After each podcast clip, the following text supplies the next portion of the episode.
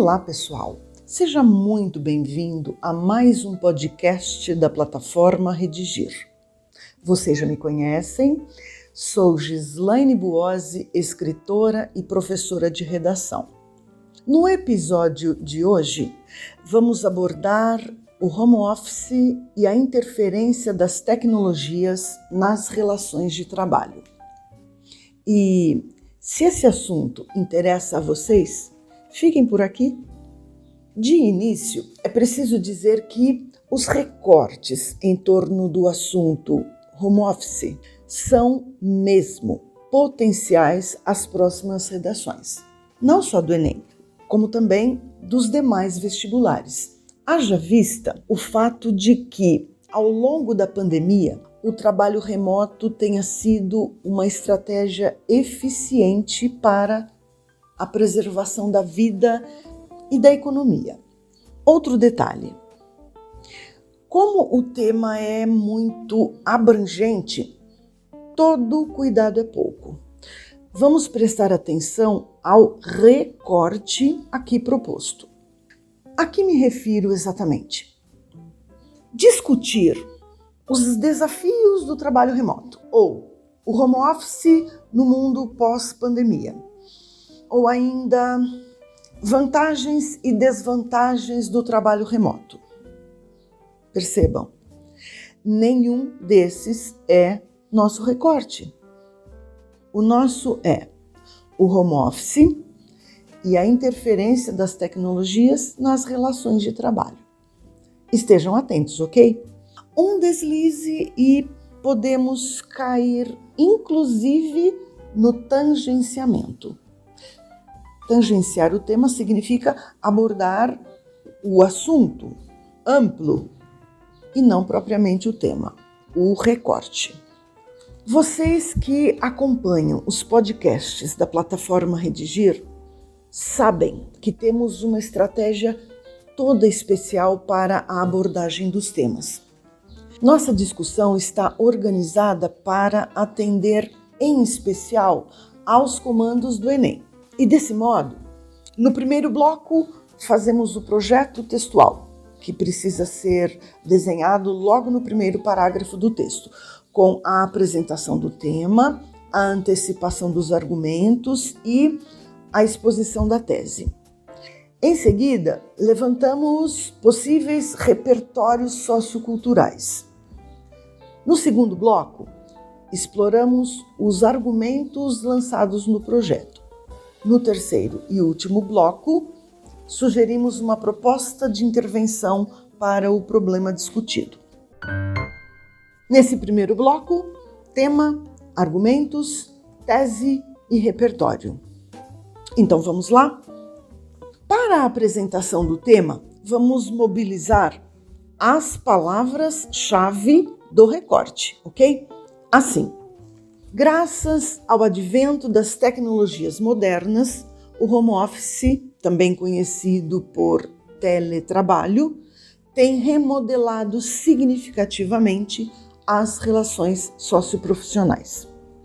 Percebam, a expressão home office já é bastante conhecida e, desse modo, nem é preciso conceituá-la, o que nos permite uma apresentação bastante singela, rápida e, mesmo assim, muito eficiente.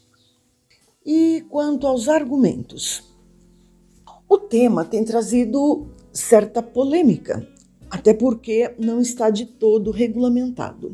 Se há polêmica, há uma centena de argumentos, entre os quais alguns que me parecem, de certo modo, recusar.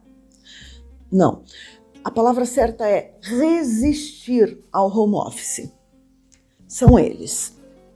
A dificuldade de separar vida pessoal e vida profissional. A falta de estrutura tecnológica adequada para trabalhar em casa. Aqui falamos de um ambiente claro, arejado, confortável. Falamos de condições salubres, quer dizer, saudáveis de trabalho, nem sempre possíveis no ambiente doméstico. A sobrejornada, em especial a das mulheres. A falta de interação socioprofissional mais estreita, quer dizer, mais física, humana, o que pode levar à misantropia. Há também argumentos que me parecem bastante favoráveis ao home office, entre os quais a autonomia do trabalhador.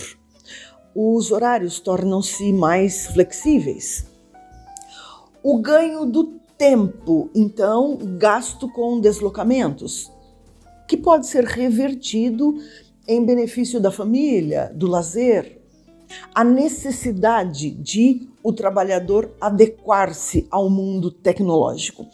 Vejo como positivo o fato de o trabalhador obrigar-se, sentir-se obrigado a buscar conhecimento, a atualizar-se. Isso traz proveito, em primeiro lugar, a ele próprio. Acertar o passo, a mim, me parece sempre positivo.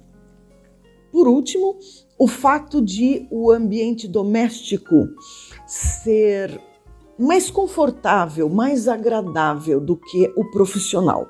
Até porque em casa é possível estar mais perto da família ao mesmo tempo em que se está trabalhando. Isso também me parece positivo. E agora a tese, que é o ponto de vista a ser defendido ao longo das argumentações. A tese é esta: é tempo de sociedade civil, empregadores e legisladores encontrarem meios para garantir que as tecnologias sejam usadas em benefício de trabalhadores e organizações, uma vez que o home office é realidade já instalada ao redor do mundo. Repertório sociocultural autoral. E vocês já sabem, para conseguir a pontuação máxima na competência 2, além de focalizar exatamente o recorte temático, é preciso trazer ao texto um repertório autoral, quer dizer, algo que tenha sido de fato levantado pelo aluno e não apenas absorvido do material de apoio. Nesse aspecto, vemos que a interdisciplinaridade é posta à prova. Vale uh, trazermos elementos colhidos da história, do cinema, da literatura, da geopolítica e de tantas outras frentes do conhecimento. Para o repertório sociocultural, então, trago uma obra da jornalista Tânia Menai, O Futuro do Trabalho Dicas de quem já vive o amanhã. Nessa obra, a jornalista brasileira, que vive em Nova York, reúne entrevistas com profissionais de diversas áreas que já trabalham remotamente, os quais descortinam aos leitores um universo de vantagens e desafios dessa nova, nem tão nova, modalidade de trabalho. O cinema também pode ser revisitado com a série britânica Black Mirror, que explora temas relacionados à tecnologia e os respectivos impactos sociais. Muito embora a série não se concentre única especificamente no trabalho remoto, vários episódios abordam questões uh, sobre como a tecnologia afeta nossa vida profissional e nossa vida pessoal. Nesse segundo bloco, vamos então desenvolver, explorar os argumentos. Aliás, vocês perceberam, levantamos oito argumentos para o enfrentamento desse tema. Obviamente, não há espaço para desenvolvermos todos eles. Em 30 linhas, não é possível escrevermos um tratado sobre o home office, não é mesmo? Desse modo, devemos selecionar alguns. Para essa discussão, vamos desenvolver três argumentos: a autonomia do trabalhador, o que permite a flexibilização dos horários, a sobrejornada, em especial a das mulheres, e a falta de interação socioprofissional mais estreita entre os trabalhadores. Vamos lá. As plataformas digitais e as ferramentas de comunicação remota têm permitido que os funcionários realizem suas tarefas em praticamente qualquer lugar, o que dá margem à flexibilidade de horários e, em muitos casos, isso facilita, promove um convívio familiar mais harmonioso. Haja vista a possibilidade de se adiantar o serviço hoje para passear amanhã. Ou até mesmo, quem sabe, dar conta de realizar em quatro dias de trabalho as atividades previstas para cinco, seis dias e então podermos desenvolver uma atividade extra. No entanto, o trabalho remoto trouxe, traz alguns desafios. A linha entre o trabalho e a vida pessoal pode se tornar tênue. Se o trabalhador se descuidar, ele pode estender a jornada. E quando isso acontece, automaticamente ele fica suscetível a situações de estresse e exaustão. Aliás, isso já é fato. É preciso dizer que, muito embora o home office tenha oferecido flexibilidade e comodidade para um sem número de trabalhadores, há casos de mulheres afetadas pela síndrome de burnout, uma doença ocupacional já reconhecida pela OMS, Organização Mundial de Saúde. Que ninguém se iluda. Estudos recentes nos dão conta de que muitas mulheres que optaram ou foram obrigadas ao teletrabalho tiveram sua jornada severamente ampliada, tendo em vista o fato de em casa verem-se obrigadas a assumir simultaneamente mais de uma frente de trabalho. Além do remoto, a faxina, o cuidado com os filhos e, não raramente, o cuidado com os idosos também. A sobrecarga de trabalho, até mesmo pela falta de uma divisão equitativa das tarefas domésticas entre os cônjuges, levou e tem levado muitas mulheres à síndrome de burnout. Como se tudo isso já não bastasse, é preciso trazer à tona o fato de que o teletrabalho pode ser gatilho para o adoecimento social. É isso mesmo. Ainda que saltem aos olhos as vantagens, Sabemos que o trabalhador ganha o tempo que então era gasto com o transporte e, nesse ínterim, percebam que o ganho não é só do trabalhador, mas também do tráfego sustentável, da qualidade do ar, haja vista a redução da circulação de veículos e tal. Mas, com o home office, já se fala francamente na perda da interação socioprofissional necessária à boa gestão. Acompanhe o raciocínio. O trabalho exclusivamente remoto pode abrir portas ao isolamento, que, por sua vez, pode levar à misantropia. Uh, misantropo é aquele que não gosta, não sabe, não quer conviver, viver em sociedade. Isso é adoecimento social. E nesse mesmo pacote estão a falta de empatia, a intolerância, as doenças emocionais. É certo que a tecnologia tenha um papel cada vez mais significativo nas relações de produção e consumo. Porém, a convivência entre os pares é de todo saudável é condição sem a qual não se pode falar na interação profissional necessária à boa gestão empresarial. Repito, até porque parcerias sólidas são capazes de alavancar negócios. Desse modo, entendo que a jornada híbrida seja essencial. Nada mais razoável do que a alternância, o equilíbrio entre o trabalho remoto e o presencial.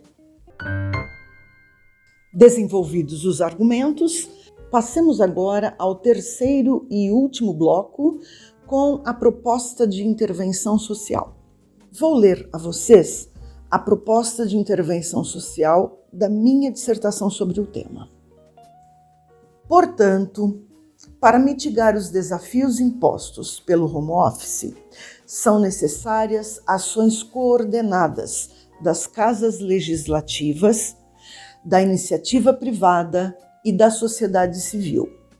Os legisladores, que são nomeados pelo povo para a defesa de interesses sociais, devem aprovar medidas que regulamentem a modalidade híbrida de trabalho, com mecanismos que, inclusive, impeçam a sobrejornada.